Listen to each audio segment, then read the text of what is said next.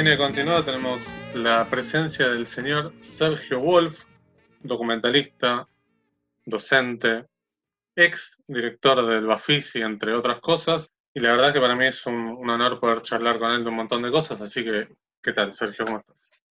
¿Cómo estás, José?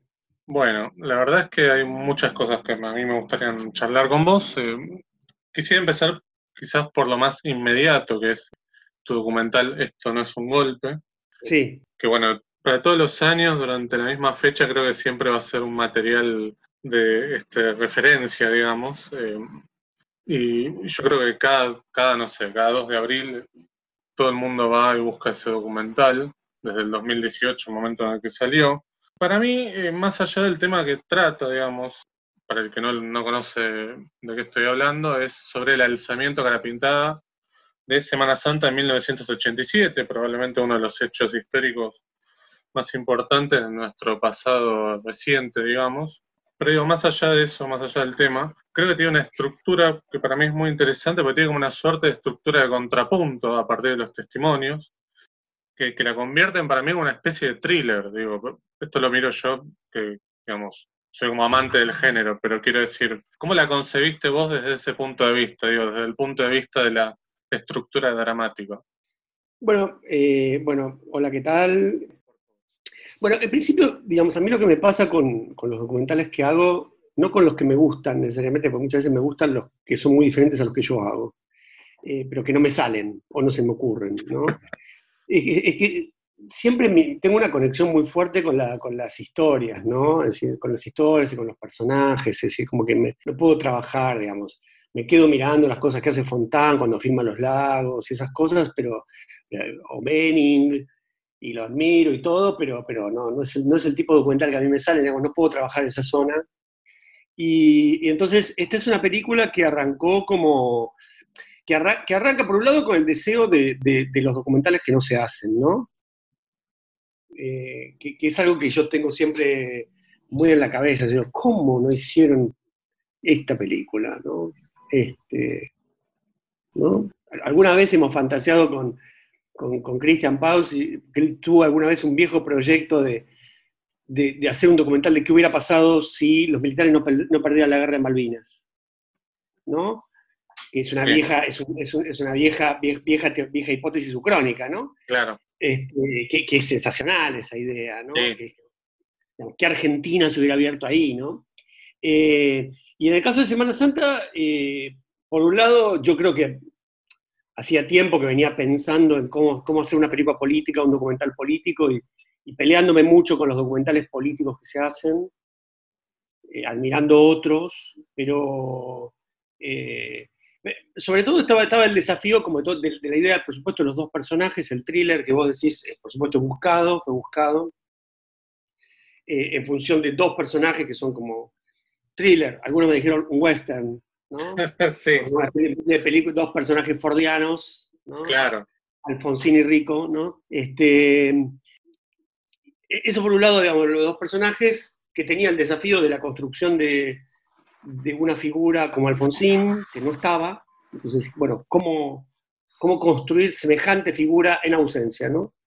Y el segundo, el segundo desafío, que era interesante para mí, por lo menos me resultaba interesante, era contar, digamos, yo venía de, de, de la película Los Meteoritos, que era como, no sé, 20 años de historia, 30 de, de, de meteoritos, más 4.000 si empezamos con las Claro, sí, sí, sí, sí. Y acá eran cuatro días. Y entonces ahí para mí había un desafío que era interesante, que era, bueno, ¿cómo contar cuatro días y cómo hacer para que para el espectador pueda saber cómo llegamos a esos cuatro días y cómo salimos de esos cuatro días? Entonces ahí había, había como esos dos desafíos que eran, que, eran, que eran narrativos y que eran conceptuales también.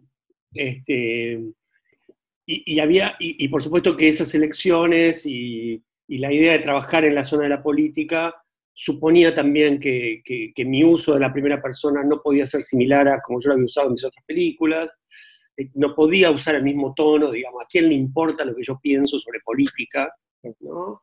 Este, digamos, sí, a mí me importa y soy una persona muy informada y todo, pero a quién le importa lo que yo pienso y menos un espectador, y en todo caso tenía que ser una primera persona que tuviera que encontrar un lugar ahí, ¿no?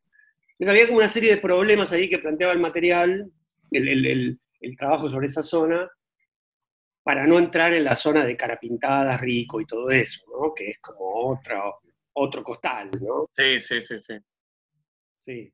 Sí, a mí me parece como súper interesante el documental. Me, peleé mucho con algunos críticos, me enojé mucho con Roger, me enojé, pero en privado, sobre todo en privado, ¿no? Le, escribí por privado, porque él daba, daba, a entender de que Rico no tenía contrapunto en la película, ¿no? No, para, mí sí, pero bueno.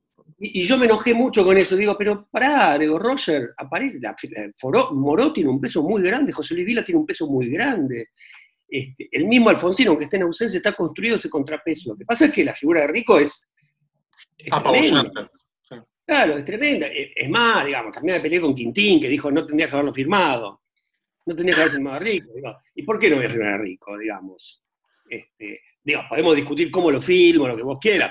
ahora, es un protagonista central de la historia, no puedo sacarlo de la película porque, porque es un, por lo que es, digamos, ¿no?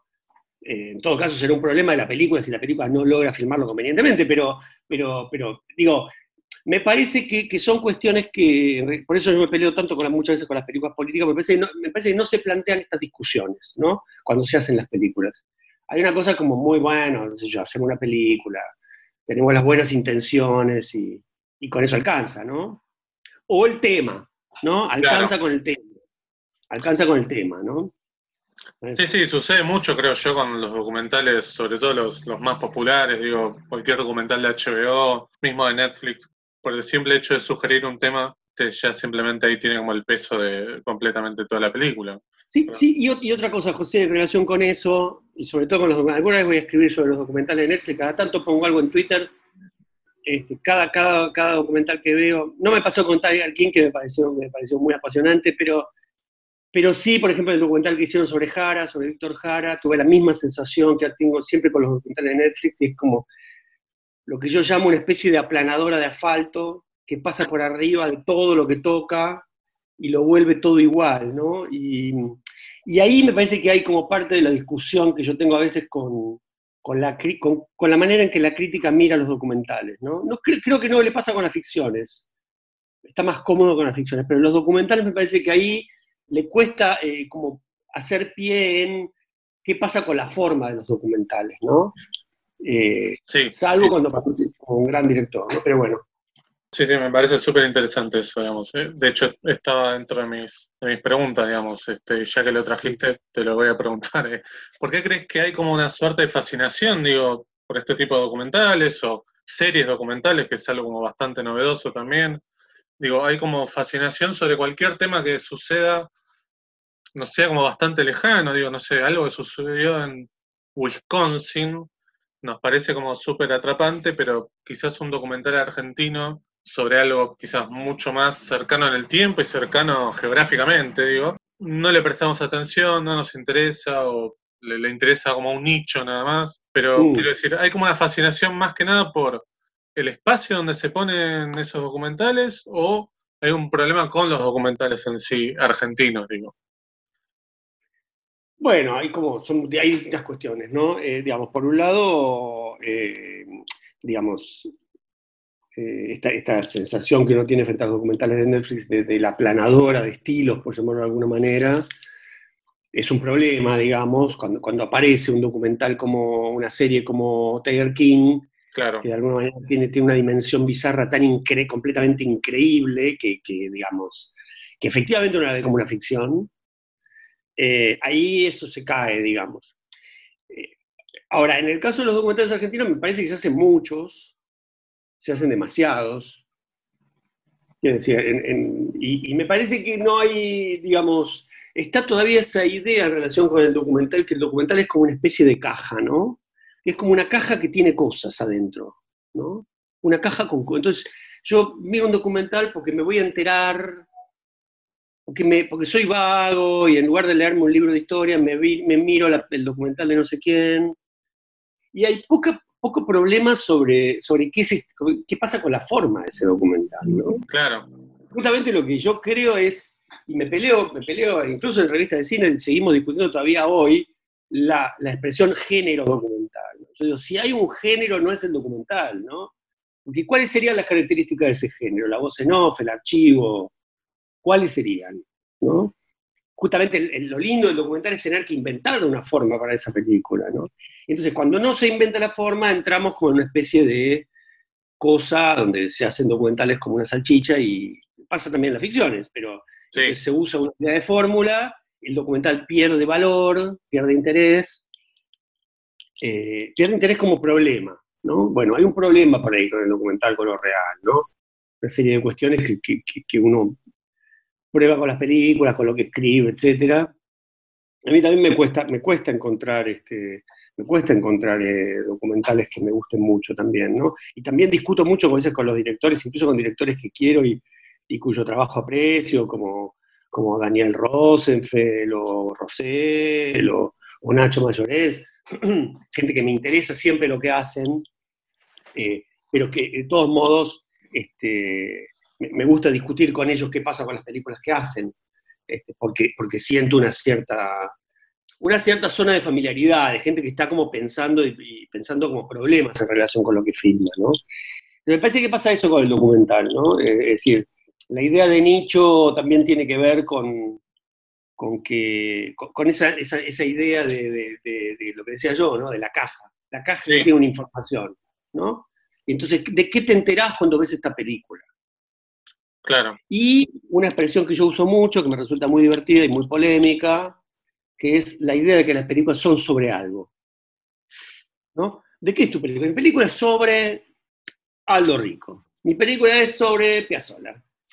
Las películas no son sobre algo, las películas son algo. ¿Qué sé yo? yo intento que mi película no sea sobre Aldo Rico y Alfonsín, que sea otra cosa, pero por ahí no me sale. Pero en principio, digamos, esa idea de es, es una película sobre la relación de un cancerbero y su preso, ¿no? Es como, ¿qué es eso? No? Las películas no son sol, son cosas. Es medio filosófico, ¿no? Es medio, medio como. El cine es en sí, no es sobre otra cosa. Sí, se entiende, se entiende. Pero, pero, digo, eso se aplica mucho en el, en el, arte, es un tipo de discurso sobre el arte eh, muy habitual, ¿no? Eh, los cuadros son sobre no sé qué, ¿no? Yo no creo que los cuadros de Van Gogh sean sobre girasoles, la verdad. No, no. Bueno, claro, claro, qué, pobreza, ¿no? Este, eh. este, volviendo sobre tu obra, digo, el, color que cayó el cielo me parece como uno de los documentales más interesantes, que digo que, tranquilamente podrían estar en una plataforma popular y digamos, serían como muy accesible a veces como suena peyorativo, pero digo, accesible en el en términos de está dentro quizás de una zona a la cual puede acceder aquel que disfruta de Tiger King o que disfruta, no sé, de un documental quizás un poco sobre algún tema mucho más desconocido. Sí, lo, lleva a la historia, ¿no? Lo lleva a la trama. La trama Tiene como una trama, tiene me parece dos partes, ¿no? Digo, toda la primera parte más de una cuestión histórica, digamos, de, y después, bueno, hasta que llegan los personajes, ¿no? El, contrapunto de esos dos personajes fascinantes por diferentes motivos, digo, que son este. Sí, sí, claro, claro. William Casey, que falleció este año, creo. Sí, hace el mes pasado. Sí, el mes pasado. Dos meses. Sí, sí, sí. Está viejito, tenía más de 90 igual, ¿eh? Sí, sí, obviamente. No podemos decir que sorpresivamente falleció, digamos. Pero eh, me acordé. Además, ya, cuando yo filmé, yo estaba medio aburrido, porque era un tipo de acción, y ya estar viejo para él era terrible. Era terrible. Ya no podía ir a la Antártida, no podía ir al campo del cielo. Claro. la, vida no tenía mucho sentido. Tenía que convivir con una mujer que le quemaba la cabeza. y, este, y, estaba aburrido, qué sé yo. Bueno, escapó de la cuarentena, porque hubiera sido peor, creo, para él. Efectivamente, es cierto, cierto. Este, Bueno, te quería preguntar ahí, más que nada, ¿cómo, ¿cómo surgió ahí nuevamente? Te pregunto por la cuestión de la estructura, porque me parece fascinante pensando en términos de desglosar un documental. Digo, ¿lo pensaste así de entrada en estas dos, eh, así como en dos partes, o fue surgiendo a partir del material que fuiste encontrando en la investigación? cómo fue eso? No, nosotros eh, intenté en esa, en, esa, en esa película, intenté como contar la, quería contar la historia completa desde, la caída del meteorito, digamos, ¿no? Y entonces tenía otros problemas, porque inicialmente, por ejemplo, cuando yo escribí ese proyecto y presenté el proyecto al Inca, em, había toda una parte como de animación en el proyecto, con toda la parte de, de animación sobre escenarios reales. Yo había visto una película, había visto una película, creo que en el Doc Buenos Aires, muy linda, que se llama um, Escena de la Casa del Jabalí, que es una película de, un tipo que se llama um, eh, Piacenza, no sé si me sale Roberto Piacenza, pero no sé si era Roberto, eh, que tenía, eh, donde dibujaba, hacía dibujos sobre el, sobre el fílmico. Entonces había una escena como medio rupestre, dibujada como, como con un trazo blanco, y yo había quedado muy fascinado con esa idea, y quería ver si podía contar toda la parte inicial de la caída del meteorito y los indios y qué sé yo, con una técnica semejante, digamos, filmar en el escenario real y luego sobre, la propia imagen documental, digamos, real, eh, dibujar la animación. Y bueno, finalmente no, sucedió, etcétera, etcétera, y apareció un material de una ficción que habían filmado eh, unos descendientes de los, de los este, mocovíes, y, y, ahí esto como resolví la parte histórica a partir de una ficción de ellos y pude salir de, esa, de ese pantano. Sí. Y luego, y luego llegar a los dos personajes. Eh, que, estaban desde el comienzo, como los dos personajes, que era claramente una, una idea que, de, organización narrativa, más allá de los hallazgos que ocurrieron durante el rodaje, sobre todo el fílmico que no sabíamos que existía, ¿no?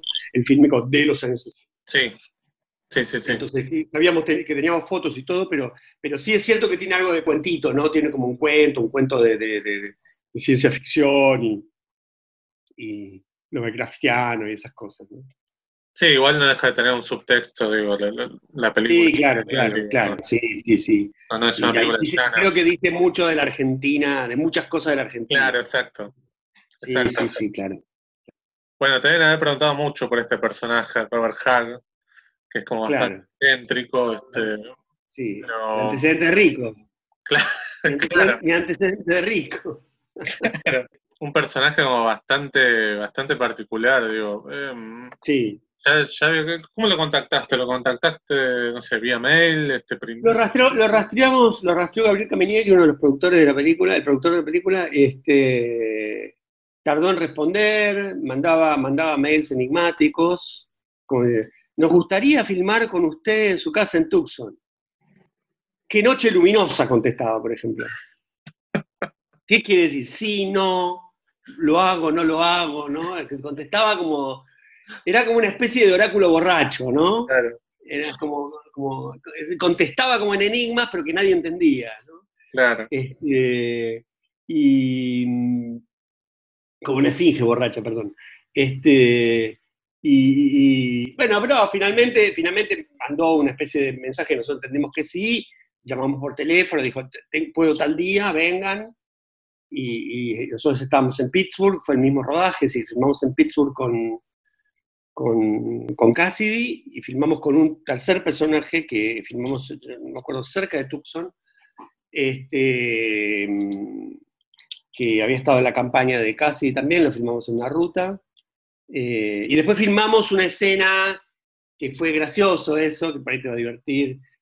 Hay, en, cerca ahí de Arizona está el, el, Meteor Crater, que es el cráter más grande del mundo. Es un cráter como de no sé si tiene como 5 kilómetros o algo por el Sí, sí, una locura. Sí, Y entonces, este, conseguimos, este, bueno, averiguamos para filmar ahí. Entonces averigua Kamenieki y le contestan que, está bien, que podemos filmar, pero que hay que pagar derechos para filmar el crater. Perfecto. ¿Cuántos son los derechos? Un millón de dólares. no. Sí, entonces, este, me dice Gabriel, me dice, ¿tenés un millón de dólares? No, no, no, no tengo nada. Y entonces me dice, entonces lo podemos filmar. Entonces lo llamé a Pablo Wisner, es un abogado de cine, y me dijo, me dice, bueno, pero me dice, ¿es un accidente natural o es un accidente artificial? entiendo que es un accidente natural, cayó un meteorito, se supone que cayó un meteorito ahí, no creo que de la dimensión que tiene el cráter, pero cayó un meteorito ahí. Me dice, por lo tanto, dice, no existe siendo una cosa artificial, digamos, vos podrías filmar ahí. Entonces lo que tenés que hacer es, sin llamar la atención, llevas la cámara, haces los planos y te vas. Y no te pueden decir nada. Bueno, hicimos eso, finalmente la secuencia no quedó. Hicimos un viaje, no me acuerdo, como si dijéramos, 1500 kilómetros para filmar el cráter y después no quedó la secuencia. Pero, pero, pero, fue parte de todo el mismo viaje, del, viaje con Hag. Hag, por supuesto, es un personaje increíble, increíble. Este, y, y filmar a esos personajes y filmar en Estados Unidos es increíble también. Este, bueno, así fue el proceso de esa película, tardé siete años en hacerla, ¿no? Este, pero bueno. Por eso digo, y, también esos siete años, esto es parte de lo que decía al comienzo, un poco cuando vos me preguntabas, parte de esos siete años tiene que ver con, también con el tiempo que uno tarda en encontrar las soluciones para contar ciertas cosas, ¿no? Em, no, es como, yo no siento que, yo siento que el documental no es el efecto góndola donde uno se agarra de algo, ¿no? Más bien, más bien, la, idea de como que hay que, hay que cavar para encontrar, ¿no? Y eso toma mucho, a mí me toma un tiempo, digamos, encontrar las soluciones para las cosas que necesito para las películas, pero bueno. Eh, esto es un golpe, en ese sentido es una película que fue más rápida. Hubo dos productores que me azotaron mal para que, para que no hay más tiempo, no hay más plata, no se puede, no hay más jornada, no se puede como thriller filmarla directamente, no, no solamente la película. Sí, no, incluso, incluso el tema económico, porque, porque había cosas que hay cosas que uno escribe, yo, por ejemplo, una de las líneas era, yo quería reconstruir el viaje de Alfonsín a Campo de Bayo, cuando va en helicóptero. Ah, bien. Yo tenía el archivo y yo quería reconstruir el viaje, quería hacer una subjetiva, la cámara fue de Alfonsín, bueno, estaba organizado, planificado cómo se iba a filmar. empezamos a averiguar y resulta que no se puede poner un helicóptero entre campo, ni en, ni en casa de gobierno ni en campo mayor. Por una cuestión de seguridad, de seguridad nacional. Claro. Vos pones un helicóptero arriba de casa de gobierno y hay una especie de quilombo. Claro, me imagino. Llamado, llama protocolo, llama seguridad, quién es, no sé cuánto. Y en Campo Mayor era lo mismo, lo mismo. Yo ni tenía ni idea. Yo escribí esa escena en el guion de la película y yo no tenía idea que no se podía filmar para mí era clave, y fue lo último en, que se, en, hacer que se, en que se caiga, porque la última plata que quedaba, lo único, digo, bueno, imputemos la plata que queda solamente a pagar ese helicóptero, quién maneja, y, y bueno, finalmente no se pudo, así que bueno, parte del trabajo es eso. Sí, claro, por supuesto. Este, me fui de tema con Javi. No, no, no, está muy bien, digo, este, me parece que como documentalista también vas descubriendo ciertas cosas que crees que son como, bueno, esto se puede hacer y después descubrís que, que no, o que te cobran un millón de dólares, o que no sé, este, no se permite filmar. Me parece como interesante. Yo, creo, José, yo creo, José, en algo que, también discuto bastante con, muchos documentalistas, que es, eh, yo creo que una parte importante del trabajo en el documental es la invención. Es decir, la invención de, de un dispositivo particular para esa película, que tiene ciertas características que son solo inherentes a esa película y que mueren con esa película. Es decir, yo creo que, por ejemplo, a todos nos gustan los documentales Herzog y nos parece extraordinario, pues justamente porque es alguien que es capaz de inventar un dispositivo nuevo con cada película. Y todas, todas son iguales y todas son distintas. Exactamente, sí, concuerdo. cada película inventa un dispositivo nuevo y siempre le sale, ¿no? ¿Viste? Tipo, ¿viste? Parece que la pelota se le va a caer ¿viste? Está haciendo jueguito y la pelota no se cae nunca, ¿viste? Y sigue haciendo jueguito. Sí, sí, basta con ver, eh, no sé, por ejemplo, los últimos dos que hizo, el de los volcanes y el de Internet, digamos, que, hace como una historia de la Internet, son documentales completamente distintos y sin embargo se puede ver la mano de Herzog detrás, digo. De, claro, esa que vos decís de crear un dispositivo propio para cada película. Sí, sí, sí, sí, sí. Es extraordinario, ¿no? Porque, porque efectivamente uno, uno ve que hay directores que a veces le sale, a veces no. Claro. ¿no? Y a él le salió, le salió casi, le salieron casi todas, ¿no? Este, pero bueno, por eso, es lo que es también, ¿no? Cierto, no, por supuesto. Te quería preguntar, como documentalista, ¿cuál es la parte que más disfrutas? Digo, la parte de la investigación previa, ir a filmar, ir a encontrarte quizás con personajes que pensaste que no te ibas a encontrar, este, la parte del montaje con todo el material ya grabado. No, el, montaje, el montaje lo sufre muchísimo, muchísimo, porque son, son procesos muy largos y, me peleo mucho con lo, con lo que yo filmé. Este, por lo menos, en la, de los meteoritos, mi productor un día me echó del montaje y me dijo, no vayas más a montar porque lo volvés loco al montajista, este, puteando con tus propias decisiones. Y, no, pero me cuesta mucho el montaje, ¿no? Este, no, supongo que el proceso de la escritura y, desde el momento que aparece la idea, cómo convertir eso en una película, ¿no? Claro. Es decir, todas las operaciones que tienen que ver con cómo convertirlo en una película, ¿no? Eh, cómo imaginar que ahí hay una película, ¿no? Este, pero, mm, pero, pero bueno, qué sé yo, cada uno, también depende de los, depende de los rodajes, hay, hay zonas de los rodajes que, que disfruten y hay otras zonas que no, hay momentos también en los rodajes, ¿no? Supongo depende de cada película también. Sí, sí, claro, claro, claro, claro. No, y, además también depende mucho de las situaciones y de, y de, cómo a uno se le van apareciendo las, las, las, ideas de cómo filmar las cosas y para qué sirve eso. Este, eh, yo no soy, un, no soy un cineasta que salgo todas las mañanas a filmar un ratito, ¿no? Digamos, no, no, no. No es que me levanto, tomo café, voy al baño y salgo a filmar como mis actividades rutinarias. Claro. Conozco, conozco gente que lo hace, ¿eh? claro, claro. Conozco, conozco, conozco. Siempre, siempre tengo, alguna, tengo algunos amigos que le digo, che, todos los días se te ocurre algo para filmar, qué suerte que tenés. Sí, claro. Qué sé yo. Bueno, te quería preguntar ahora por tu faceta de docente, digo, me, me intriga, siempre le pregunto a aquellos que dan clases y se dedican también al hacer cine. ¿Qué pasa con los alumnos? Digo, ¿con qué intereses te llegan? Digo, me, me genera como mucha un interés muy grande. yo también este, doy clases este, cada tanto y, me, interesa mucho escuchar con qué ideas vienen eh, los alumnos o aquellos que simplemente, nada, o lo ven como un hobby o lo ven a futuro como una profesión. Digo, me, interesa saber qué tipo de alumnos te llegan a, la maestría de documental. Yo doy clases, yo tengo, tengo doy, doy, tres materias, hay una que, la, que se da muy cada tanto, doy la maestría de guion también, la maestría de guion, doy guion 4, en la maestría de guion, pero se abre muy pocas veces, y después soy adjunto de Historia del Cine con una cátedra muy grande que hay ahí en la FUC, este, que es la cátedra de David Ubiña, está Nicolás Zuckerfeld, Mariana Solar, bueno, una serie de gente, pasaron incluso ilustres cineastas argentinos, Matías Piñeiro, digo, clase en la cátedra. Ah, claro, sí, sí. Eh, este, entonces eso es distinto porque es el primer año del ciclo de grado y es un tipo de perfil de, alumno local, por decirlo de alguna manera. Mientras que la maestría documental es más como una especie de perfil internacional, ¿no? que tiene la particularidad de que son, es toda gente de distintos países de, general de, América, ha, tocado algún francés, el año pasado una luna turca, por ejemplo.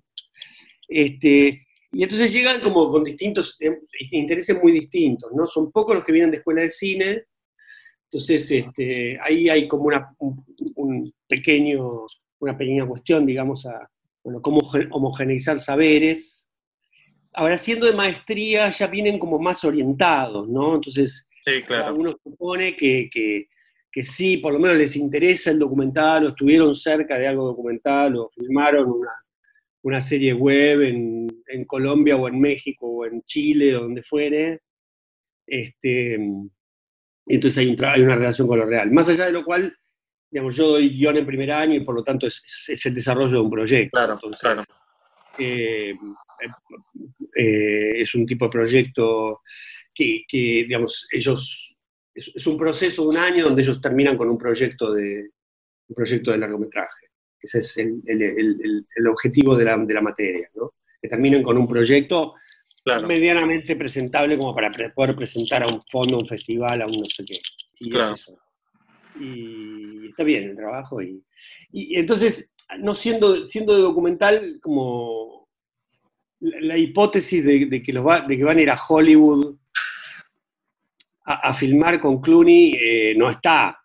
Claro, claro a pesar de que, a pesar de que, a pesar de que algunos en la FUC lo lograron, ¿no? Andy Muschietti lo logró, fue y firmó con esos, ¿no? Este, pero, mm, eh, pero el ciclo de grado me parece que sí, que ya es más raro, y por supuesto que también, también si vos das clases cada tanto también lo debes notar, pero, pero, pero por lo menos en, en el caso de la FUC es muy raro, porque bueno, ahora es muy raro ya ya la idea de que vas a, vas a hacer una gran carrera millonaria con el cine, el cine también va cambiando su alcance. Eh, hay, como una hipótesis más moderada, me parece, sí. ese futuro tan venturoso respecto de 10 años o 15 años atrás, ¿no? Este, de hecho, bueno, hay algunos, algunos este, recibidos de la FUC que lograron eso, digo, Cifrón lo logró, Winograd lo logró, en fin, digamos. Sí, sí, son este, pocos. sí, es decir, trapero, pero, pero me, es decir, me parece que esa, esa idea, esa ilusión de, que se van a volver millonarios y famosos y no sé qué, no, sé si está tan en pie hoy. Más bien está como la idea de, bueno, de poder vivir, de hacer películas o series, yo diría, que está como más en esa zona, ¿no? Este, de hecho, hay un problema serio con el tema de que los chicos no van al cine. Bueno, eso pasó. Yo, yo, empecé a estudiar cine en el 2002 y ya era un problema, digamos. Estamos hablando que estábamos en los albores del Bafisi, que había como una ebullición por, por la cinefilia o por ver cine del mundo que no llegaba de otra manera, porque Internet obviamente para el cine era como algo todavía medio, medio proto, digamos, no, no, no había material, digamos, como hay hoy. Este, Pero me parece que es, es un problema que, que, viene ya de hace varios años, creo, ¿no? Esto de, del que quiere hacer cine consume poco cine, digamos. Y es como una cosa que yo todavía no llego a una conclusión. Sí, yo creo que, sí, no sé, la verdad que no, no sé qué pasa con eso ahí, digamos, y por qué, este, me parece que hay una cosa como de la lógica del evento, ¿no? Como que se va al Bafisi porque se presenta el corto de mi amiga, de una amiga, otra porque trabajó un amigo haciendo de actor y no sé qué. Em, pero no tanto la idea de yo puedo hacer esto, ¿no? Digamos, esa, esa, esa, esa idea, esa, esa, imagen que tenían, esa imagen que tenían eh, ciertos directores argentinos como de las primeras décadas del, nuevo cine, ¿no? Es decir, cuando yo me acuerdo una vez hablando con Ariel Rotter, este, que fue, eh, que hizo una asistencia en, Happy Together de Wong Kar ¿no? Claro. Y, porque bueno, ahí, ahí laburaron varios de la, de los, de la incipiente FUC. Película de ese filmó Claro, en el sur, en el sur, en, la provincia, en, Misiones también, y qué sé yo, pero en, San Telmo, una parte importante de San Telmo, está el Bar Sur.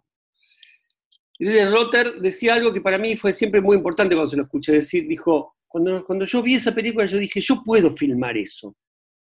¿No? Esa idea, esa idea que aparece en los, en los cineastas independientes de la primera generación, digamos, de los que forman como el primer Bafisi, la primera goleada del Bafisi, los primeros cinco años del Bafisi, digamos. Sí. Esa idea es una idea fuerte, ¿no? Es, yo puedo hacer esas películas, yo, y finalmente, finalmente muchos de ellos terminaron en Cannes también, al lado de Wong Kar Wai, ¿no? Este, filmó con sus películas. Entonces, esa idea yo creo que está quebrada, ¿no? Es decir, esa idea de que, de que yo voy a filmar como este, esa idea está un poco quebrada, me parece, ¿no? En el campo del documental me parece que es más posible. Pero en la ficción yo creo que se, saltó mucho la, línea, ¿no? Sí, sí, sí, sí, estoy de acuerdo. La caída económica de la Argentina profundiza este problema, ¿no? bueno, ahora para finalizar nada más y no quitarte más tiempo, este, quería hablar un poquito de Revista de Cine, esta publicación que tiene casi siete años, si no me equivoco. Siete años cumplimos ahora, sí. Este, tiene una frecuencia anual, digo, para aquel que no, lo conozca y piense que no hay más este, publicaciones en papel sobre cine, las hay, hay que buscarlas. Justamente eso, ¿cómo es ahora el pasaje? Supongo que es simplemente como algo provisorio esto de pasar de la corporeidad o del, del papel, del soporte tangible a lo digital en tiempos de la hiperdigitalización, digo. La revista, fue una, la revista fue una revista en papel, sigue siendo una revista en papel, con sí, sí, claro. pensada en papel. Y lo, de la web eh, no es una sustitución, sino es una especie de, no sé cómo llamar, complemento. Es una idea que se le ocurrió, como, como la idea de la revista también, a Rafael Filipelli, aburrido en su casa, cansado, harto de estar encerrado, con sus 80 años que no puede salir. Este, y entonces me dice, che, se me ocurrió esta idea, ¿por qué no hacemos esto? Mando los primeros textos. Y, puso ahí como una métrica y como una idea de que los textos sean de una página como máximo y que no tengan el mismo tipo de escritura que tiene la revista. Que tengan algo más inmediato, menos razonado, menos, no estar, viste, 24 meses pensando un texto porque no tiene gracia, sino vi esto, se me ocurrió esta idea, lo escribo y lo sacamos. Y, así surgió. Y la verdad que es divertido porque somos varios, somos bastantes, somos 10 en la revista. Entonces está garantizado como que cada, cada uno publique, escriba algo cada tanto, está más o menos bien, más los amigos y gente cercana que manda alguna cosa. Este, entonces tiene eso, ¿no? Tiene como, tiene, nosotros lo llamamos los textos impunes, este, y, tiene un poco, y tiene un poco esa idea de tomar como un pequeño, un pequeño dato, un pequeño elemento y escribir como un pequeño texto, ahí a veces más provocadores, este, con los estilos de cada uno en la revista, ¿no? Y bueno, y la, actualizamos por ahora dos veces por semana, así que bastante, qué sé yo, salimos hace 15 días, ya tiene como 15 textos. Sí, sí. Entonces, como son textos cortos, si yo me tengo que poner, digamos, yo cada vez que escribo, el, próximo número de la revista escribí un texto, un texto sobre un artículo sobre la última película de Tarantino, que me tomó siete meses escribir. Este, siete meses de trabajo, de pensar y de escribir, y este, que es una película que me volvió loco a mí, la última película de Tarantino. Sí, Ya hace tiempo, ya en algún momento lo había abandonado, pero por un problema creo que mío a esta altura, ¿no? Había, había algo que, vi, vi, mal ahí en su momento después de Pulp Fiction. Pero, mm, pero las últimas dos me parecieron así como totalmente deslumbrantes, ¿no? Y me, reconcilié totalmente y ya a esta altura no me importa nada, ¿no? Pero, ¿Jackie Brown no te había gustado? Sí, sí, me había gustado mucho Jackie Brown, pero, pero me pareció que como después vino Kill Bill, como ah, el efecto, como Pulp Fiction, como... Es un poco, me, pasa un poco como Tarantino, como, eh, como una especie de efecto redondito ricota, ¿viste? Que ya, ya no sé si me molestan ellos o los ricoteros, ¿no? Este, y yo no sé si me molestaba Tarantino o los fanáticos de Tarantino, ¿no? Y como que le perdí interés, y, incluso en su momento no vi Bastardos sin Gloria, qué sé yo, y a partir de los ocho más odiados, como revisé y más volví a ver, la, eh, mejor dicho, vi la película de la, Dead Proof, que no la había visto, que es magnífica, este, y ahí me reconcilié totalmente. Y ya, ya a esta altura estoy, estoy en la causa. Perfecto. Bueno. Bien. Es una revista de cine, es una revista, es una revista digital este, que, no tiene, que, tiene toda la, toda la impunidad, el capricho que se nos canta y no le demos nada a nadie, nadie nos paga, no le pagamos a nadie, no compramos nada, no vendemos nada. Este, y la revista de cine lo mismo, nadie cobra un peso. Sí, sí, sí, sí, este, de hacerla.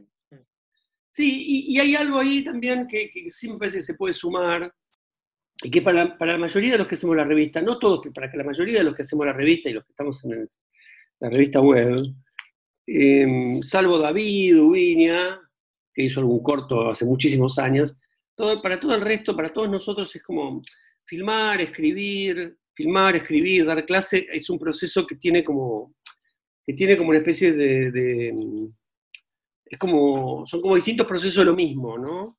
Es decir, todos revisamos este, nuestro, nuestros programas, nuestras películas, lo que escribimos, nos sirve para pensar también lo que hacemos. Este, y por es un efecto centrífugo casi, digamos, entre ustedes. Sí, sí, es decir, eh, eh, por supuesto que la, que la figura de, Rafael Filipelli es, una figura muy fuerte, una figura instigadora, eh, que, nos toca a nosotros. En la revista hay cuatro generaciones prácticamente. Claro, sí, La de Rafa, Rafael, la de David y yo, de alguna manera, después la de Rodrigo y Juan, eh, y en todo caso Mariano, y, después la de Nico Zuckerfeld, Malena y Laura Spinner. Entonces son como cuatro generaciones ya, y, eso se nota, la revista se beneficia de eso, y al mismo tiempo eh, son distintos procesos de lo mismo, ¿no? de nuestra relación con el cine este, y que las cosas que nosotros escribimos nos sirven para dar clase y las cosas que nosotros filmamos nos sirven para dar clase también. Eh, para probar cosas, para pensar cosas, ¿no? Este, digo esto porque digo esto porque hay algo que siempre me llamó la atención en cierta zona como del cine, que hacen cine en Argentina, ¿no? Que es esta idea de que eh, se estudia cuando se estudia la carrera. Y después no se, no se lee más teoría, no se miran más películas. Yo la verdad que no entiendo, porque, digo, necesitan volver a pensar sobre su hacer, ¿no? Necesitan, tan seguros están de que lo que están haciendo está bien, no tienen ninguna incomodidad con eso, no tienen dudas, no tienen preguntas. Y me parece que ahí hay algo, hay algo que para mí es interesante y va para todo, ¿no? Va para la crítica también, ¿no? Bueno, eso te iba a preguntar, digo, este, ¿cómo ves la crítica y la divulgación de cine hoy en día? Largo esto, pero ¿cómo la ves hoy? Digo, yo la, veo con una crisis, digamos. En el, número último, no sé si el último o el anteúltimo de Revista de Cine, escribí un artículo muy largo sobre los festivales. Y hay un momento de ese artículo donde, la última parte, yo marcaba ahí un problema que lo veo con fuerza, digamos, y es, los tipos más curiosos, más cinéfilos, más estudiosos de la crítica, se empiezan a dedicar a programar festivales. Programan. Y programar y hacer crítica, yo no sé si son dos formas de lo mismo.